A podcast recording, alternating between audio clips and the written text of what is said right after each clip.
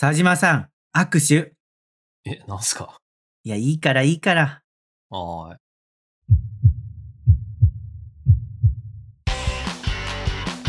佐島と庭の漫画760忙しい社会人2人がワイワイ漫画を語る漫画760お送りするのは佐島と庭です。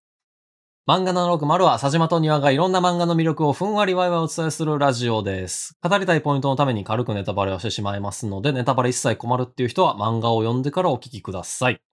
番組の感想、語ってほしい漫画のリクエストはメール、ツイートで受け付けています。ツイートの場合は、ハッシュタグ、漫画760、メールはさじま .niwa.gmail.com まで、公式ページからも送れるので、番組概要欄をご確認ください。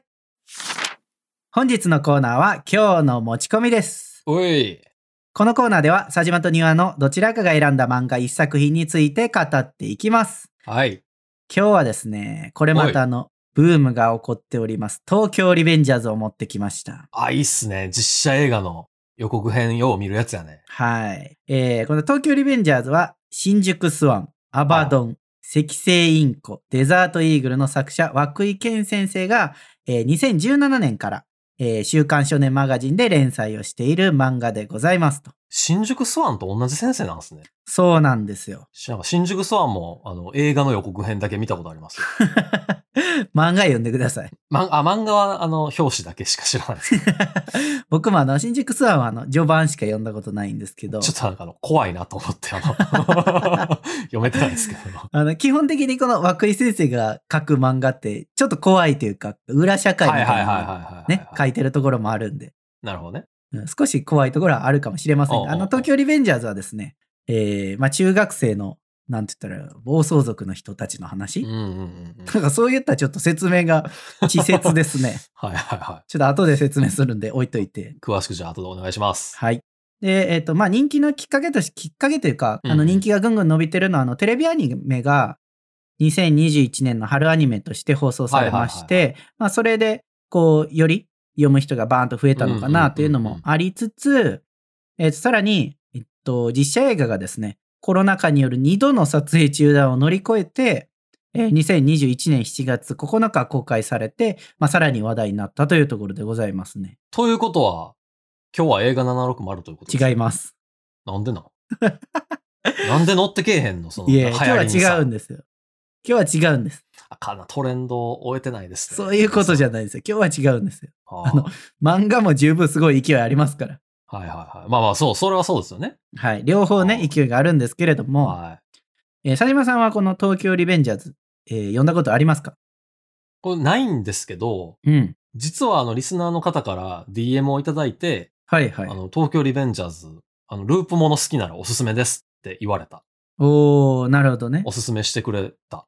なんか佐島さんがループもの好きってもうなんか定着化してる。そうね。なんかみんなご存知なようですね。とサマータイムレンダーの回かな？ループもの喋ったの。ああ、かな。いや、ループものってこういうとこがいいんですよ、みたいな。やたら話したもんね、ジャンルの話を。もう、でもその1回だけで定着してるってすごいけど。いや、やっぱりこれがあれですよ。話の作り方がうまいということですよ。まあなんか、急に気分悪くなってきた。今 日やめようかな。じゃあ、今週はこの辺りで。いやいや、やるんですけど。やる、やってくれるんや。よかった。ははい。機嫌直してください。い。いや、別にそんな機嫌悪くなってない。えー今回はですね、東京リベンジャーズって人気って聞いてるけど、まあうんそこそこ漫画の関数もあるし、まだ読んでないって人向けに、あの、通り部を紹介したいなと思います。ほ題して、今からでも間に合う駆け込みリベンジとう。いうことで、駆け込みリベンンジ？はい。なんか復讐は冷めてから食う方がうまいみたいな言いますもんね。それ何なんですか？あ、これ英語のね、慣用句で映画とかで結構出てくる。えー、どういう意味なんですか？これは、んえっ、と、忘れた頃に復習するのが一番美味しいっていう。あの、そういう意味じゃないわ。じゃあごめんあ、なさい。違う、違うんや。そういう意味ではないです。駆け込みリベンジっていうか、なんかこう、ギリギリのタイミングで行きましょうみたいな感じじゃない？そういうことじゃなくて、うん。今ね、こう、さらにみ人気が上がってて、みんながしゃ話題にね、上げてるから、今からでも間に合うよって話。はいはいはいはいはい。まあ今、今乗っとくといいよってことね。乗るなら今やで、みたいな。そうそう、みんながね、話題にしてるから、せっかくやったらそれを一緒に楽しもうっていうのもいいんじゃないかなと思って、はいはいはい。そう、うん確かにこういうなんか社会現象じゃないけどね。なんだかんだ乗ってる方が楽しいみたいなとこありますもんね。僕らも最大限に鬼滅をそうやって楽しんだから。確かにそうですね。で、まあ今回は、その、今流行ってるね、通り部をせっかくなんで改めて紹介したいなということで話すんですけど、はいはい。まずね、あらすじをちょっと簡単に喋っておくと、おう人生どん底のダメフリーター、花垣武道が、中学時代に付き合っていた人生の唯一の恋人、立花ひなたっていう女の子がいるんですけど、うんうんうん。まあその女の子が犯罪組織東京卍会の抗争に巻き込まれて死亡したことを知るんですよ。で、まあ突然の秘宝に驚きながらも変わらぬ日常を過ごす竹道だったんですけれども、はいはいは駅のホームで何者かに突然突き飛ばされて線路へ転落するんですよね。い。なるほど。迫る来る電車に死を覚悟したんですけれども、目を開けるとなぜか12年前にタイムリープしていたというのが。まあ紹介の。内容なんですよね。これループものやったら突き飛ばしてきたやつ実は自分やったみたいな。なんか、その急に物語の核心つこうとするのやめてもらっていいですか？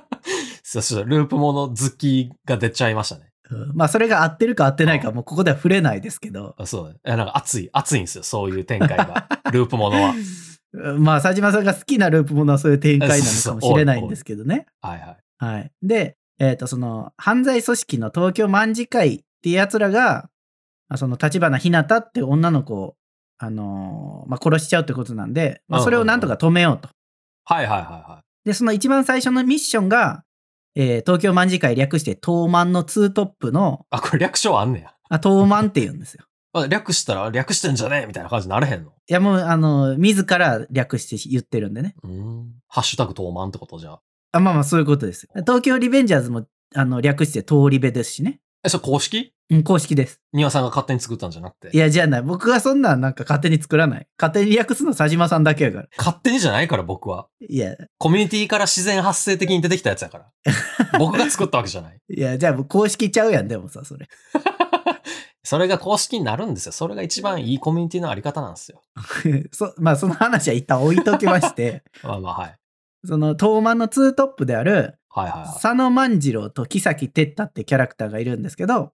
まあその二人が出会うことによってその組織が凶暴化したってことで、その二人の出会いを止めることっていうのが最初のミッションやったんですよね。はいはいはいはいはい。で、竹道が中学時代で、その当時、中学時代から東京卍会っていうのがチームができてるんですよね。うんうんうんうん。で、その当時のツートップである、えー佐野万次郎、通称マイキーと、うん。えっ、と、ナンバー2の竜宮寺健、通称ドラケン。あーあ、違う人なんや。あ、そうなんですよ。その時は違う人がナンバー2で、その二人に出会うんですけど、うん。まあその二人不良なんですけど、はいはいはいはあの、ただ、なんかそんなにめちゃめちゃするような悪いやつじゃないなっていうことに気づいて、みたいな感じで話が展開していくんですね。そう、不良やけど悪いやつじゃないっていうのは、な、な、なんなんて言うとなんかちょっと語弊あるけど、よく、よくないだけで、よくあらずなだけであって、悪くはないってことね。いや悪いことは多分してるんですよ。あの、喧嘩とかめちゃめちゃするし、そういうことは悪いんですけど、あ あああ。そういう、なんていうか、犯罪とかをめちゃめちゃ起こすようなやつとかではないって。なるほど。まあ、やんちゃはしてるけど、一線は越えてないよっていう。そう、なんか不良同士の喧嘩とかもちろんするけど。そうじゃない人を巻き込んだ犯罪とかしないね、なるほどなるほど。それなんか教授というか、ラインが自分たちの中であるあ、といそうそうそう。そんなはい感じなんですよ。いいですね。いいっていうのがね、まあ、うんあの、いい不良って言ってもややこしいんやけどさ、お まあ、概要なわけなんですけれども、はいはいはいはい。簡単に言うと、あの、ヤンキーかけるタイムリープってことなんですよね。ああ、うん。いいっすね、なんか。佐島さんの大好きなタイムリープと、確かに。佐島さんの苦手なヤンキーが掛け合わさってるというね。これ、困るよな、なんか。いや別にヤンキーもので苦手なわけじゃないんですよね、僕。ヤンキーものは苦手じゃないけど、ヤンキーは苦手でしょ？あ、ヤンキーは苦手ですよ。ヤンキー、ヤンキー得意な人っておんの？逆に。いや、ヤンキーいいやん、いいやんっていう人もいいるかもしれない。ああ、まあまあそう、昔俺もやんちゃしてたで、みたいな。あ、そうそうそう。人僕らはね、あまあまあまあそうだけ、どね。ほら、怯えてた側の人間やと思うんで。いや、その、もともと、元ヤンやった人も、あ、ヤンキー好きやでってなるん？いや、まあまあ、若い時はやんちゃしたくなるよなって言うんじゃないかな。なるほどねなるほどねうんかもしれない。まあまあまあまあまあ。ヤンキーもの、まあでも僕、ちょ、ちょっとは読んだことあります。ああー漫画はわりかしそんな嫌いではないと。らら、伝説のヘッドショーとか好きですよ。いつか話そうと思ってる。なるほどね。うん。で、まあ今回ね、その、ちょうど映画やってるって話さっきしたじゃないですか。はいはいはいはい。で、僕もね、この東京リベンジャーズを喋るにあたって、もうちょっとね、理解を深めてから喋りたいなと思って、おお、うん。映画を見てきました。あら、珍しいっすね。そうなんですよ。めちゃめちゃ僕が映画を見るって珍しくって。いいやん。漫画760じゃなくて、映画760になるやん。ただ、ちょっと今回見てきた映画ですえ、ね。なんの？あの、東京リベンジャーズの実写版ではないんですよ。えこのタイミングなのに？このタイミングやったんですけど、ごめんなさい。ちょっとね、違うやつがどうしよう見たくなって、今回別のやつを見てきまして、はい。えーアニメ映画、時をかける少女を見てきました。あ、タイムリープものってこと？そうなんですよ。タイムリープをね、ちょっと勉強してきまして。は なんか、すごい腑に落ちてない感がすごい。はいや、いや、なんか、ああ、そうなのね。あそうなんですよ。まあ、じゃあ聞いてもらうんですけど、ま、ず、あの、タイムリープとは何ぞやっていうのは正しく認識した方がいいなと思って、まあ、タイムリープって一般的に自分自身の意識だけが時空を移動して、過去や未来の自分の体にその意識が乗り移るっていう意味で使われており、うんうん。まあ、自分自身の意識、体ともに時空を移動することを意味するタイムトラベルとは使い分けられていることが多いって書いてあったんですよね。はいはいはい。で、これ、は、えっ、と、ウィキペディアに書いてあった内容なんですけど、うんうん。まあ、ぶっちゃけね、定義はまちまち、まちまちっぽいんですよ。まあまあ、なんか科学的な用語とかじゃないですからね。うん。うんうんうん、ではいタイムリープって造語で、はいはいで、。しかも、時をかける少女から生まれたってウィキペディアに書いてあったんですよね。へえ。まあ、時かけって、えっと、小説、アニメ、うん実写ってそれぞれあるんですけど、うん。まあ、今回は僕はその、えーアニメ映画を見てきたんですけど、はいはいはい。多分こと、あのーなんていうの、タイミング的には小説が一番最初やから、うん、まあ、その小説からタイムリープっていう言葉が広がったのかもしれないんですよね。うんうんうんうん。なんで、まあ、その、オリジンである時かけをちょっと見てこようっていうのが、この映画を見に行ったきっかけなわけなんですよ。あうん。で、この、時をかける少女では、あの、めちゃめちゃ走って、飛ぶとタイムリープ、主人公がするわけなんですよね。あ。はいはい、そうですね。で、主人公が、まあ、タイムリープをできるってことに気づいてから、まあ、それを使っうんうて、ちょっとした不都合を、過去の不都合を書き換えて、まあ、人生を楽しむみたいな。はいはいはいはいはい。でも、それが後々、まずい出来事を引き起こしていってしまうみたいなね、話の流れやったんですけど、はいはいはい。あとはね、なんかルールとしては、過去の住人にタイムリープを知られてはいけないみたいな、なんかルールがあったりするんですけど。ああ、まあなんかパラドックスじゃないけどね、そううんういうんうんタイムトラベルとかタイムリープであるやつね。うん。で、これごめんなさい。一個話外れるんですけど、はい主人公の声優をですね、中里依紗さんはいはいはいはい。がやっててですね。で、中里依紗さんって、今すごい YouTuber で人気じゃないですか。うんうんうん。で、あの中里依紗さんと、その主人公の中里依紗さんを見てると、なんか、時が経ったなってしみじみしたんですよね。なんかそのタイムリープにかけて時が経ったとかいう、ちょっとうまいこと言った気になってる。え、うまいこと言えてない。言えてない。ああ、そっか。ごめん言えて。ないと思う。ごめんなさい。はいこの映画をね、僕見たんですけど、結論ですね。はいはい。あの、タイムリープについてはよくわかりませんでした。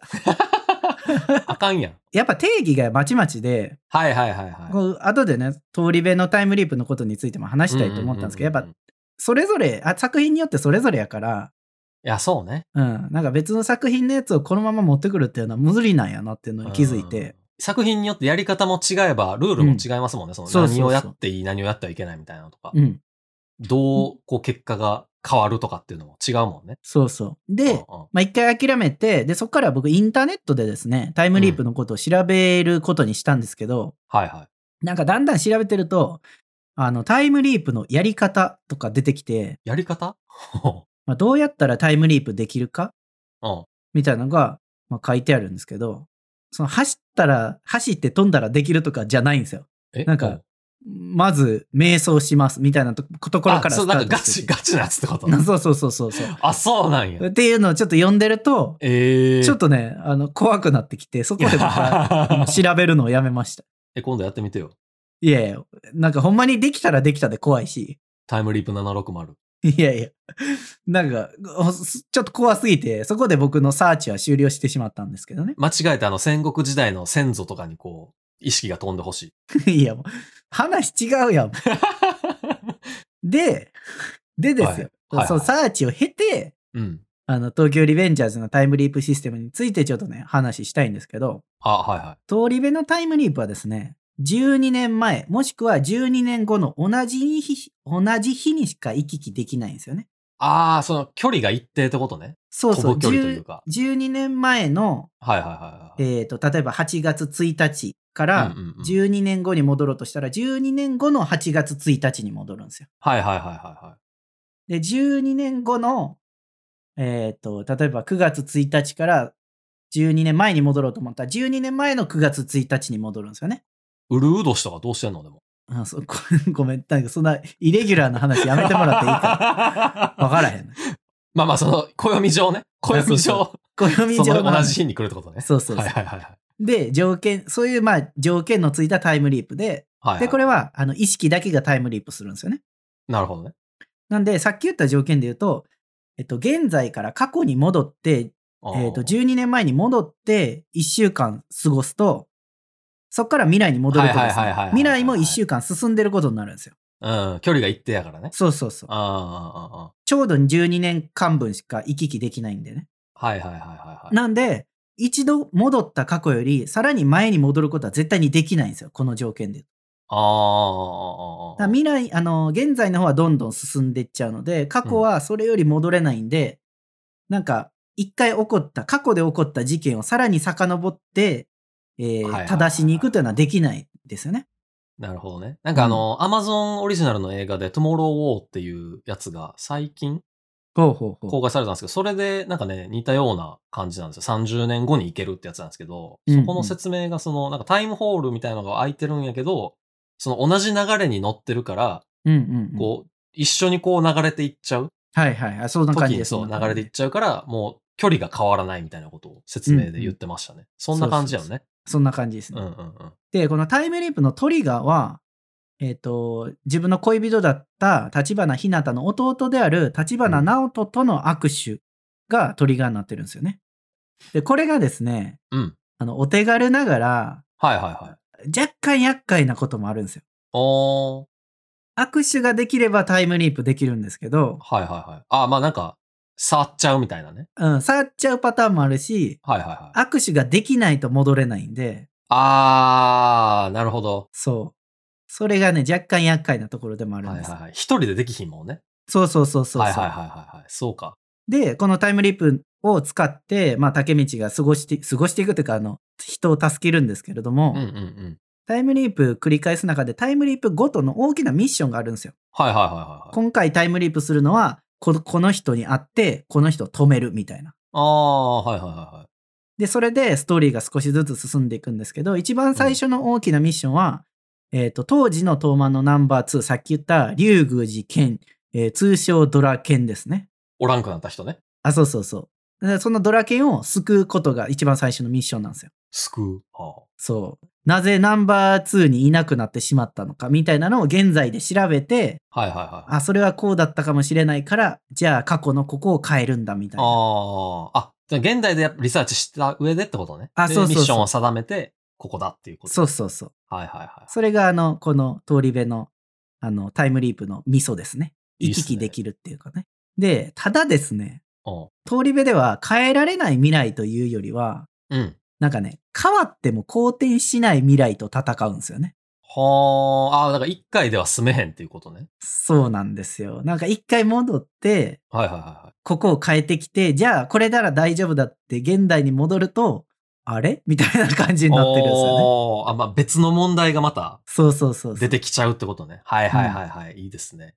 だからね、いっぱい謎が出てくるんですけど、謎解き系じゃなくて、いっぱい謎が増えていって、どんどん謎が深まっていくんですよ。最後に気持ちよくこう解けるんでしょうよ、それが。いや、解けないとそれは怒りますよ、みんな こんだけ一緒にタイムリープしたのに。そうやなるからね。そうやね。教えてよってなる。あ、でもいいっすね。なんかどんどん謎が深まる感じ。そうなんですよね。え、なんでそうなんの？みたいなのがね、毎回。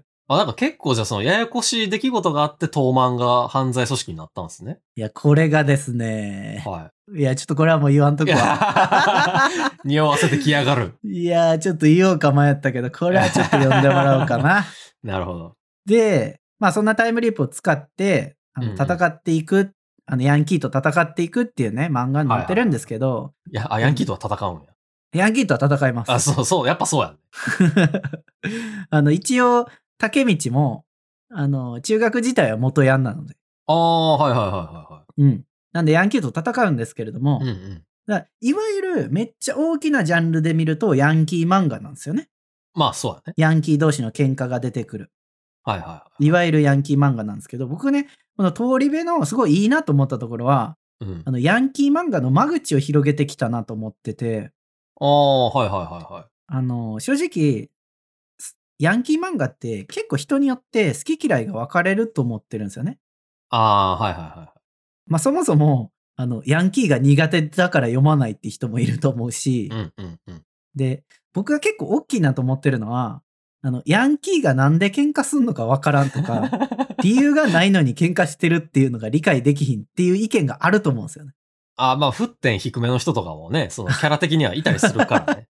そうう。そうそうそう。はいはいはい。そもそもなんで殴り合ってるんですかねみたいな。ああ、ると思うんですけどね、人によっては。だかはらそこに、その、竹道が大切な人を過去に戻って命を救うっていう、まあ、理由付けっていうか、戦う理由。ができたっていうのが、結構そのストーリーの、なんていうか、作りとしては大きいかなと思ってて、なるほど。その、恋人のためにね。あ、そうそう、だ大切な人のために戦う理由があるっていうのが、今のこの通り部の大きな人気の理由なんじゃないかなと思ってるんですよね。架空の脅威じゃないもんね。実際に死んでるから、だから戦わないとってそうそうなるってことですもんね。そうそうそうそう。はいはいはいはい。で、竹道は正直弱々系の主人公なんですよ。元ヤンやけど、まあヤンキー卒業してってことですよね。ヤンキーやってる時も別に強くなかったんですよ。あ、そうなんや。そうなんですよ。あの、最近流行りの強強系主人公ではないんです。はいはいはいはいはいはい。めっちゃ弱いです。喧嘩も強くないんですよ。最近でもない気するけどね。昔から。北斗の剣そうでしょ。そうね。うんまあみんなあの、強い主人公に憧れるっていうのがはいそね、パターンなんですけど、竹道は弱くて、はいはいはい。ただ、辛い未来を味わってきた竹道だからこそ乗り越えられる過去の困難があるっていうのがね、熱いポイントなんですよね。まあその恋人のこともそうやもんね。あ、そうそうそう。ここで踏ん張らんとみたいなのがあるから。だから、過去に戻ってヤンキーと戦うことになるんですけど、うんうん。やべえ、俺って弱かったみたいな話になるんですよ。勝てねえ、やっっぱり、みたいな。なるほどね。でも、ここで引いたら、結局あの未来になるって分かってるかだから俺はあそれ熱い、それ確かに熱いな。ら、諦めねえ、みたいなね。いやー、それ熱い、確かに。それがね、めちゃめちゃ熱いポイントなんですよはいはいはいね。戦う理由って一番大事やからな、なんだかんだ。ん ですよ。今の、庭さんの説明だけ受けてるからかわかんないですけど、うんうん説明を聞いている分だけで、だけの印象なんですけど、うん。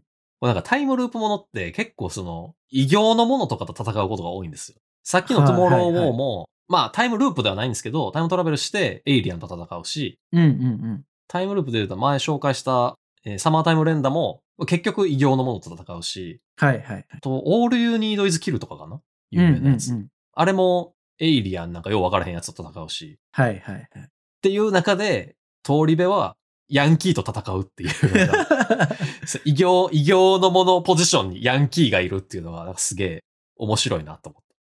あのね、もう異形のものなんですよね。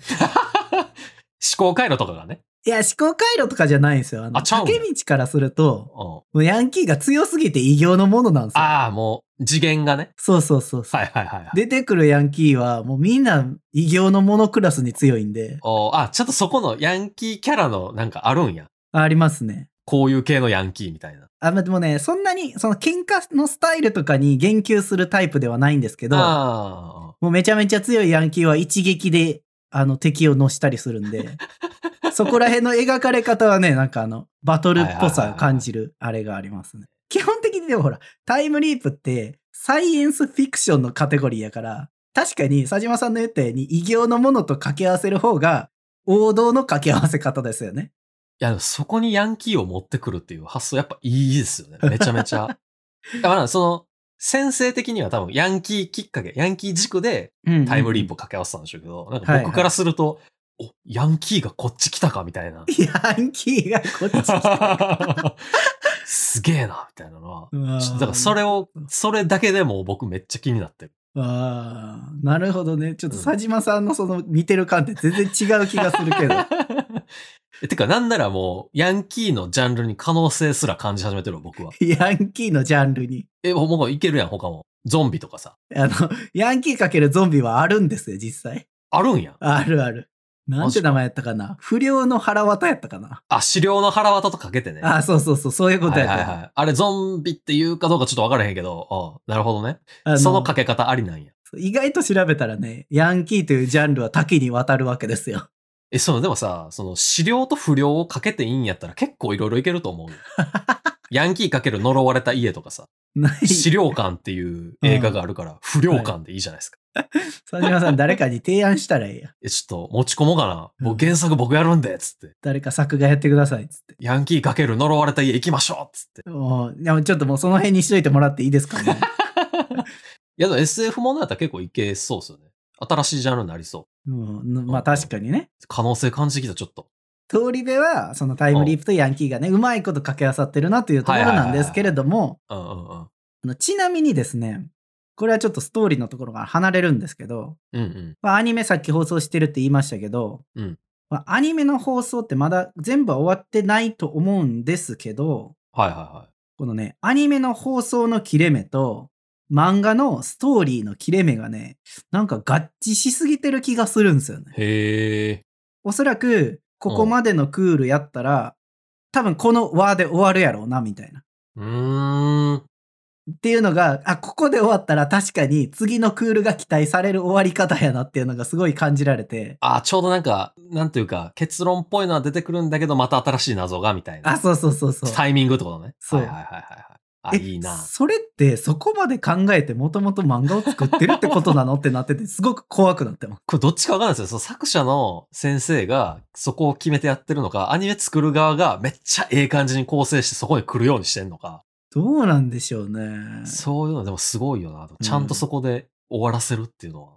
うんうん。だから、アニメ見てる人も多う分んちょうどいいところで終わって、うわ、やばい、続きが気になるってなってアニメを待つか、いや、漫画を買うかってことになるんだろうなと。はいはいはいはいはい。あ、いいっすね。あとはね、ちょ、これは雑学的な話でございますが、はい。佐島さんの好きな渋谷出てきます。え好きではないですけど。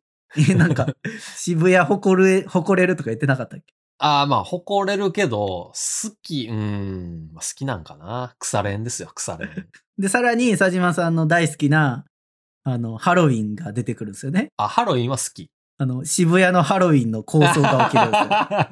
出た なんか、やばい、やばいことになったりするの？あの、いや、やばい事件なんですけど、はいはい。副都心戦で戦ったりとかせえへんの？いや、そこまで一緒ではないな。あ、ちゃうんや。そこまで呪術ってはないんですけど、自主ではない。あの残念やな。そのコースは、後に、血のハロウィンって呼ばれるようになるんですよね。やばいな。なんかこれもうホラー映画っぽくなってきたな、ちょっと。いや、ホラーではないんですよ。あの、バチバチ喧嘩するんで。あ、でもハロウィンには、あー渋谷行かん方がいいよねってことですよね。まあそうかな。うん。結。局は。呪物にやられるか、ヤンキーにやられるかの可能性が高まっちゃうなっていう。いやー、どっちかっていうとヤンキーにやられたいな、でもそれで言うと。嘘、僕反対かもしれんな。まだヤンキーの方がさ、すいませんって言ったら許してくれる感じするやん。いや、甘いな。それは田島さん甘いな。あの、通り部の中でも、そんなもう、普通の人も許してくれないチームも出てくるんでね。嘘、ちょっとそれは気をつけた方がい。いいな。警察ちゃんとしてよ、そこは。ああの漫画警察出てきたっけな？あ、出てくるわ。ごめんなさい。今めちゃめちゃ僕とぼけたこと言いました。めっちゃ出てくるわ。あ出てくんねや。うん。そもそも、立花直人が警察官でしょ。あ、そうなんや。まあそこもね、話に関わってくるところなんですけど。まあみたいなね、あの、紹介でございましたけれども、はい。はい、今やっぱみんなね、読んでて、本屋さんでもやっぱ前にめっちゃ出てきてるんですよ。あ、そうやね。うん。まあ、若干ね、今僕多分配信してるタイミングだと若干遅いやろっていうツッコミはあるかもしれないんですけれども、まあそれでもね、あの、人気なまんまだと思いますのでうん。うんうんうんアニメも続きますもんね。あ、そうそう、おそらく続くと思うんでね。うんうんうん。で、ちょうど、えっ、と、最新刊である23巻が、うんえっ、と、7月の16日にですね、発売してまして、うんうんうん。まあ、せっかくなんでこの新刊が出てるタイミングで、あの、皆さんも一緒に読んでみてはいかがでしょうかというおすすめでございます。いや、ヤンキージャンルの可能性を感じさせる非常に有意義な時間でしたね。これ多分ね、佐島さんが東京リベンジャーズ読んだらまた違う感想を持ってくんやろうなと思うんですけど。僕も読もうかな、じゃあ。いや、面白いですよ。じゃあ皆さんもね、ちょっと読んでみてもらって、佐島さんも多分読むんで、読んでくれるだろうと期待してるので、はいはいはまたあの皆さん読んで、佐島さんの謎の切り口の通り部会を期待して もらうということでどうでしょうかね。い。はい。はい。じゃあ今日はこの辺で。エンディングです。はい。えっとですね、大体お便りとかエンディングで読んでるんですけど、うん。今日はちょっとですね、折り入って庭さんに相談がありまして。あれなんか珍しいですね。いや、そうなんですよ。ちょっとね、これは結構長年僕悩まされてることなんですけど、おう。あの、親戚の前でのね、一人称にめっちゃ困ってるんですよ。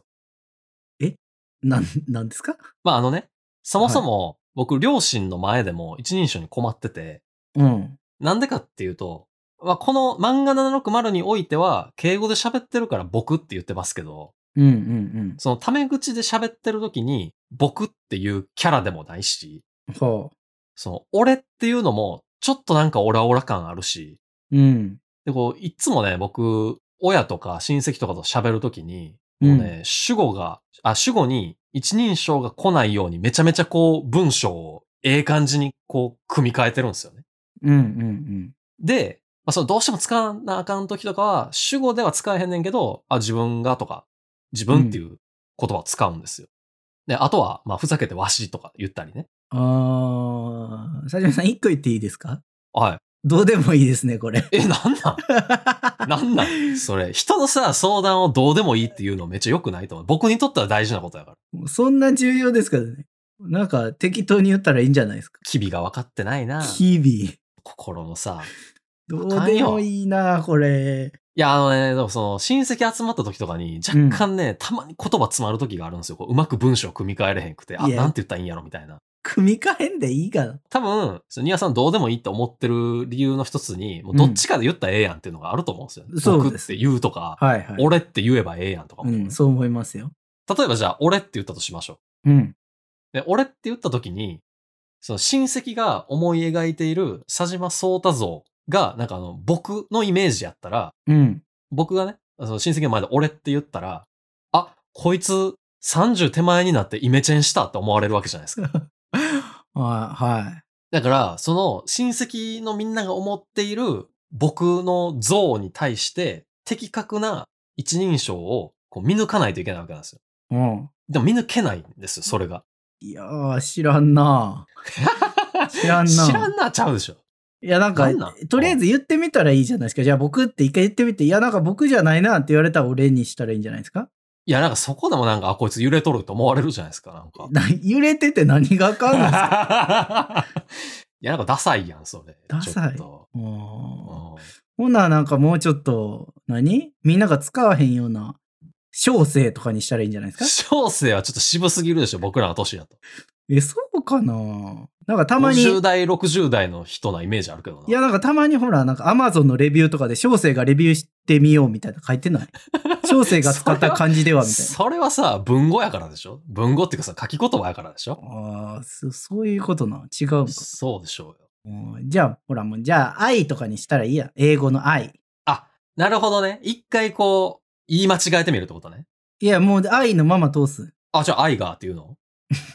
まあ、それか英語にするかよ。あ、英語で喋りかけるあ、そうそうそうそう。確かに、愛で、こう一回、一旦言ってみるってのは、ありですよね。愛っつって、あ、ごめん、みたいな。あちょっと、最近めっちゃ英語使ってたから愛出てもうたわ、みたいな言って、あれ、ちょっと、俺、一人称なんやっけって聞けるもんな。うざうざ それで聞けるもんな。急にうざいな。なんか日本語忘れちゃったみたいな感じが急にうざいな。あ、すごい。なんか今めちゃめちゃ、なんか典型を得た感じがする。いやすごい。言ってな間違った感じに得てしまあっーあー、みたいな。あ、ちょっと、あ、なんやっけ、なんやっけ、俺、なんて言ったっけみたいな俺って言ってもうた。た。言うてるやん。一人称なんやっけって聞いて、なんか僕とかでいいんちゃうって言われたら、それで言ったら、その、あ、こいつめっちゃしたって思われへんもんな。うわーちょっとこんな親戚いたらちょっと付き合い方考えるな。いや、僕は、その、こいつイメチェンしたなって案に思われるか、うわこいつ英語喋れるからって生きとると思われるか、どっちかで言うと、僕後者の方がいい。おかしいやろ、感僕覚。は どこに重視してんねん。出さないやんだ、そっちの方が。そうなんかな。うざいなって思われるけど、ダサくはないやん。でもそれやったら僕、ダサい方がマシやな。でもそこは価値観の違いですよね、でも。なるほどね。ああ、そうあ、なんかでも、ニワさん話よかった。そういうことね、でも。愛でいけばいいってことね。いや、どういうことなんかわからんけど、多分そういうことなんでしょうね。よっしゃ、ちょっと、来たな。これでいくわ、僕。何の解決にもなってへん気がするけど、それでいいなら それでいいです。あいけた、いけた気する、でも今。ああ、よかった、よかった、よかった。あーちょっとはいそれでやってみますわ。うん。結果また教えてくださいねで。も一番いいのは、うん。これを聞いたお父さんかお母さんが、もう、俺でいいよってこう、LINE をくれることですね。なんやねん、そのうち。なんや、それ。くれたら一番あの、何もなく、あの、一人称が定まるんで、あの、お父さんお母さんよろしくお願いします。はい。佐島くんのお父さんお母さんいつも聞いてくれてありがとうございます。あの、一人称に困ってるということなんで、はいぜひメッセージをお願いします。あ、お母さんは多分いつも聞いて。あ、じゃあお父さん。お父さんはは聞いてる。いぜひあの、佐島くんへのメッセージかお便り送っていただいて、よろしくお願いします。くだらない悩みを解決してあげてください。いや、それ人の悩みくだらんっていうのマジで良くないと思う。ほんまに。直した方がいいですよ。30になったんやから。ああ、そうか。何その、急に30をディスられ始めたわ。攻撃されたらこういう司会さんとね。ちょっと穏やかじゃないんで、ここら辺にしておきましょう。はい。はい。漫画760は Spotify や Podcast で毎週水曜18時頃に更新しています。ではまた来週。バイバイ。バイバイ